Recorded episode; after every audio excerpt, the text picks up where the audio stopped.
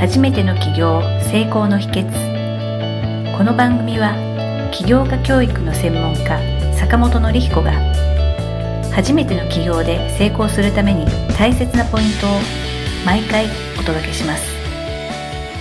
今日もゲストをお招きしております。平石さんです。お願いいたします。今回ご質問はどんなご質問になりますか、はい。ずっとビジネスを立ち上げて、個人でやっていく人もいると思うんですけど、そうじゃなくて一人でもなんか法人化されてるっていう方もいらっしゃるので、そもそも法人化した方がいいのかっていうのと、ベストなタイミングっていつなのかなっていうのはちょっと伺ってみたいです。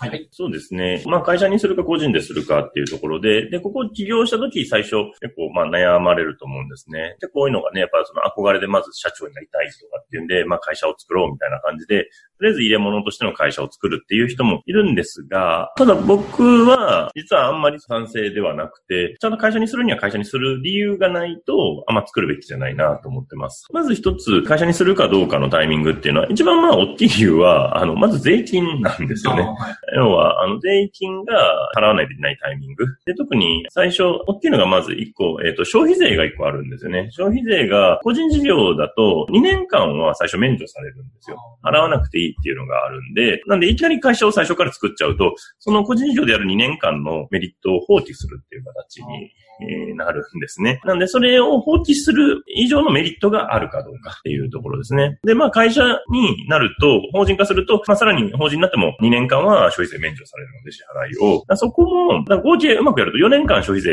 え免除されるっていうこと。で、これ最初のスタートアップの段階でお金がね、あまりない状況の中ではすごくこれ大きなメリットなので、ここはちゃんと享受するっていうのがまず大事ですね。で、あと、もう一個はまあその売上規模としてだからまあ1000万以上最低でもぐらいになってきたら、まあ法人化を検討していくっていう、まあ1000万になるとまた消費税かかってきたり、あの1000万以上だと消費税かかんないので、あるんで、まあ1000万以上超えてきたらやるんですけど、それまだ超えてないのにいきなり会社にしちゃうっていうのは、そこもすごくもったいないのかなと思うので、あの、やっぱその税務上のところですよね。だそこがやっぱり一番会社にするか個人でするかの大きさ。で、で、あと、個人だと、申告とかもまあ、自分でできちゃう人はできちゃいますから、自分でやってもいいでしょうし、で会社にすると、あとまあ、コストとしてはね、そういう税理士さんとかにおお支払いするお金とかもかかってくるので、まあそういう意味で、まあそこも含めてどうするかっていうのがやっぱり一番大きなポイントかなっていうところですね。法人っていうのは多分株式会社とかが一般的にはいはいはいはい今有限会社って作れない。えっ、と、で、今多いのなんか結構合同会社で最初作ろうとする人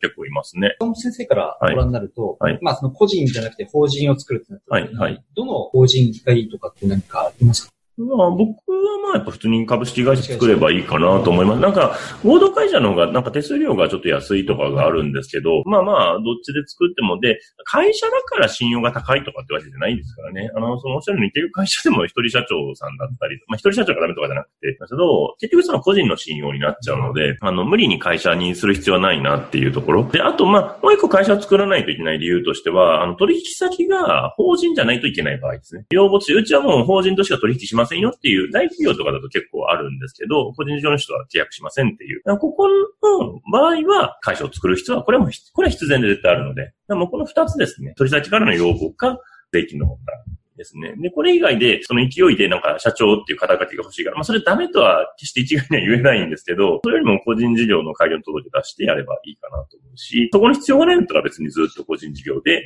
やっててもいいかなっていうところですね。はい理由としては今はい言われた二つですよね。はいタイミングとしては、はい例えば、まあ、お金がこれぐらいとか、はい創業してからこれぐらいとか、いろんなタイミングの数え方、考え方ってあると思うんですはいけど、はいその辺ってアドバイス。なんで、まあ、そこも、まあ、税金が、売り上げが1000万超えて消費税かかるなっていうタイミングでしちゃうっていうのが一番、お金的には一番合理的です、そこが。あとはもう自分のアイデンティティの問題になっちゃうので、いや、自分はもう会社にして、なんか社長っていう肩書きの方がいいなって思うんであれば、それはそれでやればいいと思うしっていうところ CEO とかですね。うん、まあそうですね。まあまあね、よく、まあうちらもね、最初ね、何にも、まだ始まったばっかりでなんか CEO とかやってましたけど、まあ別にどうでもいいなっていう感じで なんで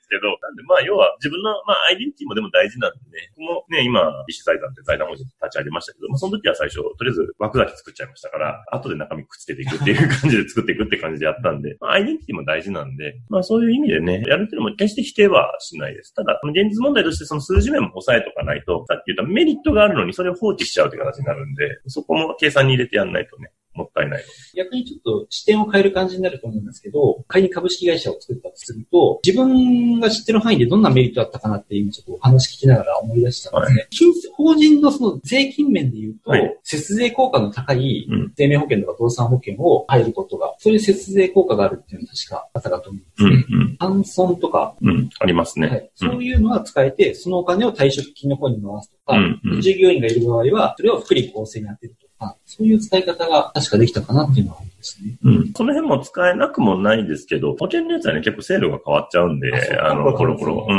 ん。で、今ちょっとその辺が結構厳しくまたなっちゃったんで、あの前は全額損金みたいなやつがあったんですけど、はい制度がちょっと変わっちゃったりしてるんで、なんで、まあ、でもまあその2点、僕、まあいろいろ他のメリットもありますけど、でも大体でもそういうのって節税のやつとかも個人でもほぼできるんで、あの会社じゃないとできないやつってあんまりない、ないっていうか、だから人も別に個人事業主でも雇えますし、別に問題、なんかみんなね、なんか会社にしないとダメって思ってたりするんですよ。全然そんなことないので。ほぼほぼ個人事業主で全部できるので、だからちゃんと税金のところとかをちゃんと押さえといてっていう形かなと思います。で、まあ焦んなくてもね、別にいつでも法人なりてやろうと思えば速攻できちゃうんで、消費者さんに書類作ってもらってやれば20万ぐらいですぐできちゃいますから、もうやりたい時が必要になったらやるでいいかなっていう感じですよね。仮になんですけれども、法人化をするっていう時に、こういう人が周りにいたらアドバイザーとしていいよみたいな、そういう人っていうと、具体的にはまあ、使用補助士さんがね、当時の手続きやってもらいますから、多分お願いするのは使用補助士さんですし、であとまあ、ただ最初そこの手数料ももったいないとかって思うんで、自分でやってみるのもいいと思います。まあ、当時ですね、まあ本で調べて、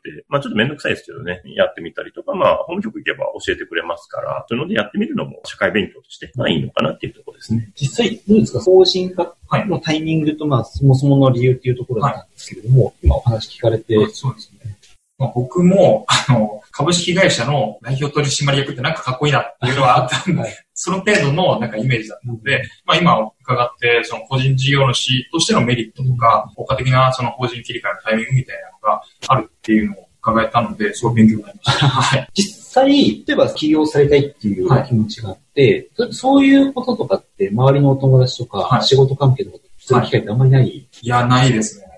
そうですか？はい。もともと起業したいっていう人が周りにあまりいないです。そんなにいないですね。でもやっぱり個人でちょっと副業とかっていうのにちょこっとやってる程度の人が多いですね。そうですか。はいあの、坂本先生、起業を教えてる、うんまあ起業塾をされてて、もう、もう今度13とか。そうですね、はい。長くこうされてるんですけれども、所感としてやっぱり起業を志望する人って多いかなっていう感じですか？まあ全体の層としたら、まあ一定数いるかなって感じですよね。副業解禁とかね、世の中的にもダブルワークみたいなのが結構認識されきて、てきてるんで、あとやっぱりね、退職する前になんか自分で仕事を作っておきたいみたいな人もいらっしゃるので、そういう意味ではニーズとしては、まあこれからも増えてくるのかなって気がしますね。特にあの、これから副業解禁っていうのはすごく言われてますので、ひょっとすると、片方の肩書きが、えーどこどこどこ会社の従業員1、一般社員で、もう、もう一つの肩書きが、どこどこ会社、株式会社のどこかとか、代表取締役みたいな、そういう二足のわらじっていうのも十分ありえますよね。うん、ありますね。その時、注意しなきゃいけないことって、所得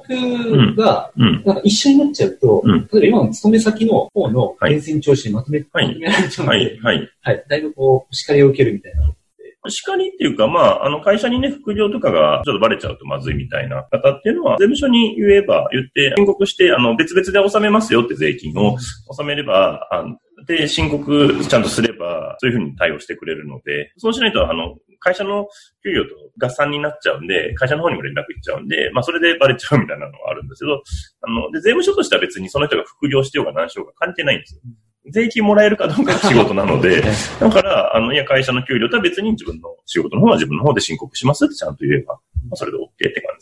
結構手軽なんですね、うんその辺って。そう。だから、あの、副業禁止って別にあれ犯罪じゃないので、あただ単に会社との契約なだけなの、だけで、世の中的には別にやって全然 OK なんで、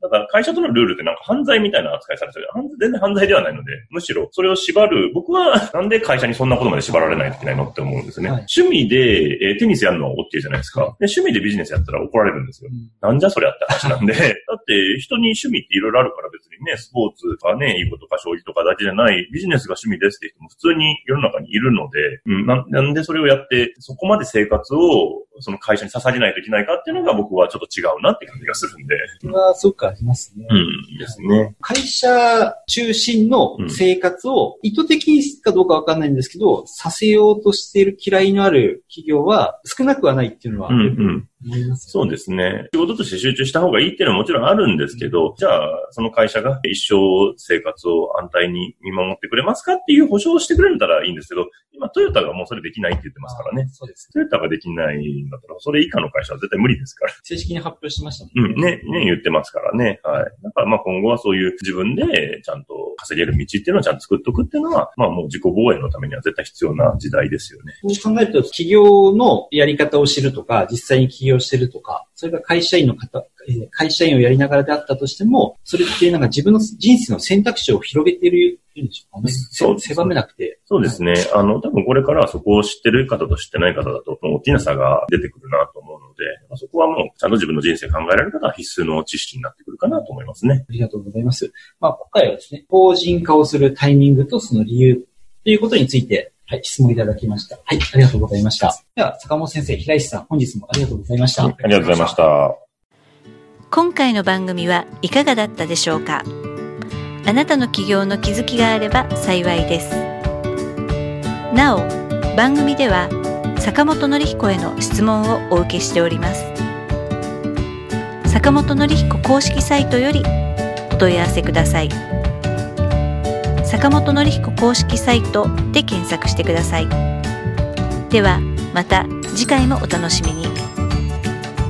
提供は世界中の一人一人が志を実現できる社会を作る立志財団がお送りしました。